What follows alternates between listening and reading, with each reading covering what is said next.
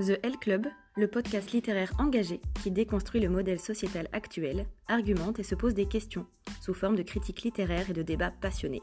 Féminisme, écologie, sexisme, tout y passera. Et écoutez plusieurs fois par mois sur les plateformes de podcast. Bienvenue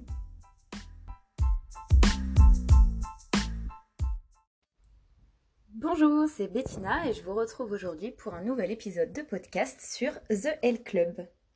Lorsque j'ai commencé à réfléchir euh, sur les questions de genre de manière euh, générale, sur le système patriarcal de notre société, j'ai orienté mes recherches et mes questionnements euh, grâce à des livres, et toutes ces lectures, en général, je vous les partage sur mon compte Instagram Je ne veux pas d'enfants.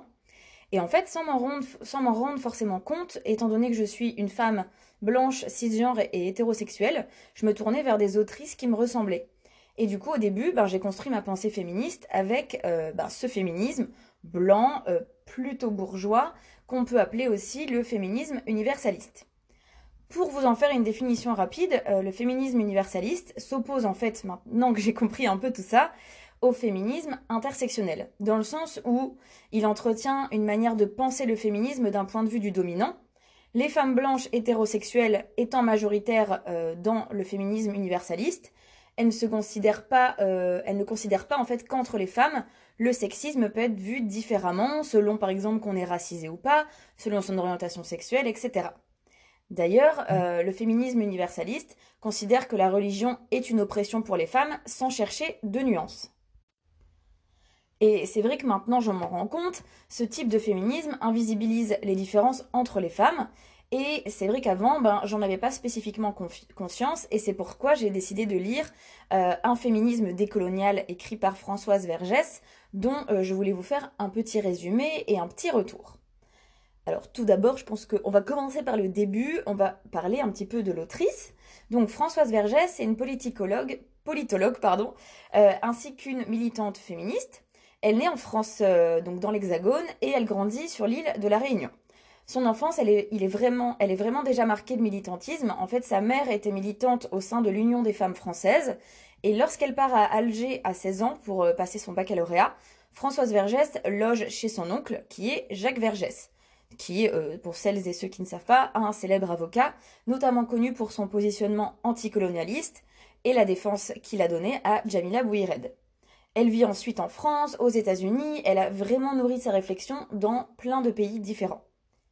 Alors aujourd'hui, Françoise Vergès, son domaine d'expertise réside dans la mise en lumière des problématiques de l'esclavage colonial et elle a publié de nombreux ouvrages dont euh, De l'esclavage aux citoyens, La République coloniale et c'est sur une utopie ou encore Le ventre des femmes, capitalisme, racialisation, féminisme. En février 2019 paraît donc Un féminisme décolonial dont on peut résumer le propos comme cela, hein. après c'est un résumé euh, personnel, euh, pour moi, il s'agit d'un ouvrage permettant de réfléchir vraiment sur l'intersectionnalité du féminisme, ou plutôt la convergence des luttes, puisque je considère qu'en tant que personne non racisée, je vais plutôt utiliser le mot convergence des luttes. Pour elle, effectivement, le féminisme actuel doit se battre contre le sexisme, contre euh, le racisme, contre le capitalisme, pour créer un nouveau modèle. Le livre dénonce aussi du coup les reliquats coloniaux qui sont encore profondément ancrés dans notre société, ce qui en fait vraiment bah, pour moi un ouvrage passionnant, novateur, parce que c'est quand même encore assez rare de pouvoir avoir des lectures qui sont à la fois profondes, hyper sourcées et accessibles sur ce sujet. Et du coup, ben voilà, je trouvais que c'était intéressant euh, pour moi de vous partager cette lecture parce que c'est pas forcément euh, le genre d'ouvrage que je vous ai présenté depuis le début du podcast ou le début du compte Instagram. Alors l'objectif premier du livre, il est très simple, c'est donner de la visibilité aux femmes racisées, aux femmes précaires, qui sont euh, victimes de la domination masculine euh, d'une manière différente que euh, les femmes blanches et bourgeoises. Ces mêmes femmes qui tirent les rênes du féminisme classique, et en tout cas des débuts du féminisme. Françoise Vergès, elle veut donc en fait décentrer le débat féministe. Je pense que le mot décentrer, c'est vraiment un terme principal et fondateur de, de ce livre, en indiquant que le combat ne peut pas se limiter à combattre le sexisme, sans prendre en compte les problématiques racistes, euh, capitalistes et colonialistes. Donc le féminisme qui prend en compte la convergence des luttes en sortira beaucoup plus riche, parce qu'en effet, ben, les femmes racisées dont parle Françoise Vergès subissent à la fois le sexisme et le racisme, notamment de la part ben, des colonisateurs qui sont venus ben, sur les territoires dont elle parle dans son ouvrage, mais aussi le sexisme de la part de leurs pères masculins colonisés. C'est vraiment une double peine. Il y a aussi un fait intéressant qui m'a pas mal parlé et pas mal interpellé dans le livre. Françoise Vergès en fait explique que le féminisme européen n'a jamais pris en compte la question coloniale jusqu'à récemment, j'ajouterai cette nuance, alors même qu'en fait au XIXe siècle, le combat féminisme a pris de l'ampleur et a vraiment pris racine avec l'observation du traitement des esclaves.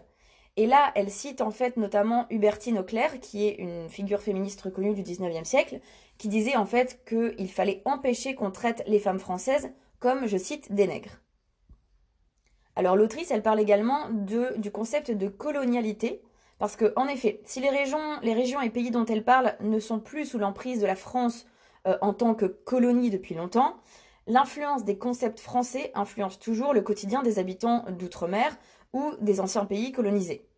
Elle prend l'exemple de la notion euh, d'empouvoirment, d'émancipation économique et d'autonomie euh, financière euh, envers les femmes, ce qui a poussé à se faire développer des ONG proposant des microcrédits aux femmes, sans même se demander si ça avait vraiment un sens dans le pays de destination. Ce genre d'initiative, hein, donc celle des ONG qui proposent des microcrédits à des femmes, euh, il renvoie en fait à une mission civilisatrice de la part du féminisme européen, qui est donc, je le répète, majoritairement blanc et bourgeois. Ce féminisme, il amène des idées euh, valables pour les femmes blanches euh, donc d'Europe, avec cette notion d'impérialisme, d'instruire et d'élever les populations racisées qui sont vues comme plus pauvres, moins développées et moins éduquées sans se demander non plus si ce modèle vaut pour ces autres pays, et en pensant toujours que le modèle européen capitaliste est forcément le meilleur qui soit et l'objectif vers lequel on doit tendre. Alors je vais m'arrêter là hein, pour les idées que Françoise Vergès traite dans son livre Un féminisme décolonial. Euh, il, est vrai qu'elle est pas tendre et en même temps, euh, bah, c'est pas le but. Le but c'est vraiment de montrer euh, bah, la réalité en ce qui concerne le racisme systémique qu'il y a encore en France et surtout euh, tout le pouvoir et toutes les idées bah, que du coup a instauré la colonisation française qui euh, perdure encore sous le concept, comme je l'ai dit, de colonialité. Quand on souhaite agir pour une société qui est plus égalitaire, je pense que cette lecture est vraiment d'utilité publique parce qu'elle permet, comme les études de genre d'ailleurs de manière générale, de, je répète encore, de décentrer le débat et d'y amener un maximum d'inclusivité et de diversité. L'ouvrage y permet aussi euh, de comprendre le postulat de la domination blanche. Et non, désolé, elle ne fait pas de racisme anti-blanc pour autant. Je répète que c'est un concept qui n'existe pas par essence même. Et euh, du coup, l'ouvrage permet aussi de prendre du recul sur notre position de personne privilégiée. Si, comme moi, tu es une personne blanche et européenne, par exemple. Reconnaître euh, son privilège, c'est selon moi quand même le premier pas pour vivre de manière plus solidaire, pour mettre fin aux privilèges de classe et pour repenser la société tout entière. Si tu aimes le podcast de L Club, eh bien n'oublie pas de le partager, d'en parler autour de toi, de le noter. Euh, c'est vraiment ça qui aide bah, mon podcast à avoir euh, un maximum de visibilité. Et puis surtout, si tu as des lectures à proposer, des choses, des thématiques qui euh, t'ont interpellé et dont tu penses qu'ils valent le coup d'être mis en lumière, eh bien je t'invite à m'écrire directement via le podcast ou sur mon compte Instagram Je ne veux pas d'enfants. Ce sera avec grand plaisir pour en discuter. Sur ce, je vous dis à très bientôt et je vous souhaite une bonne journée, une bonne soirée. À bientôt!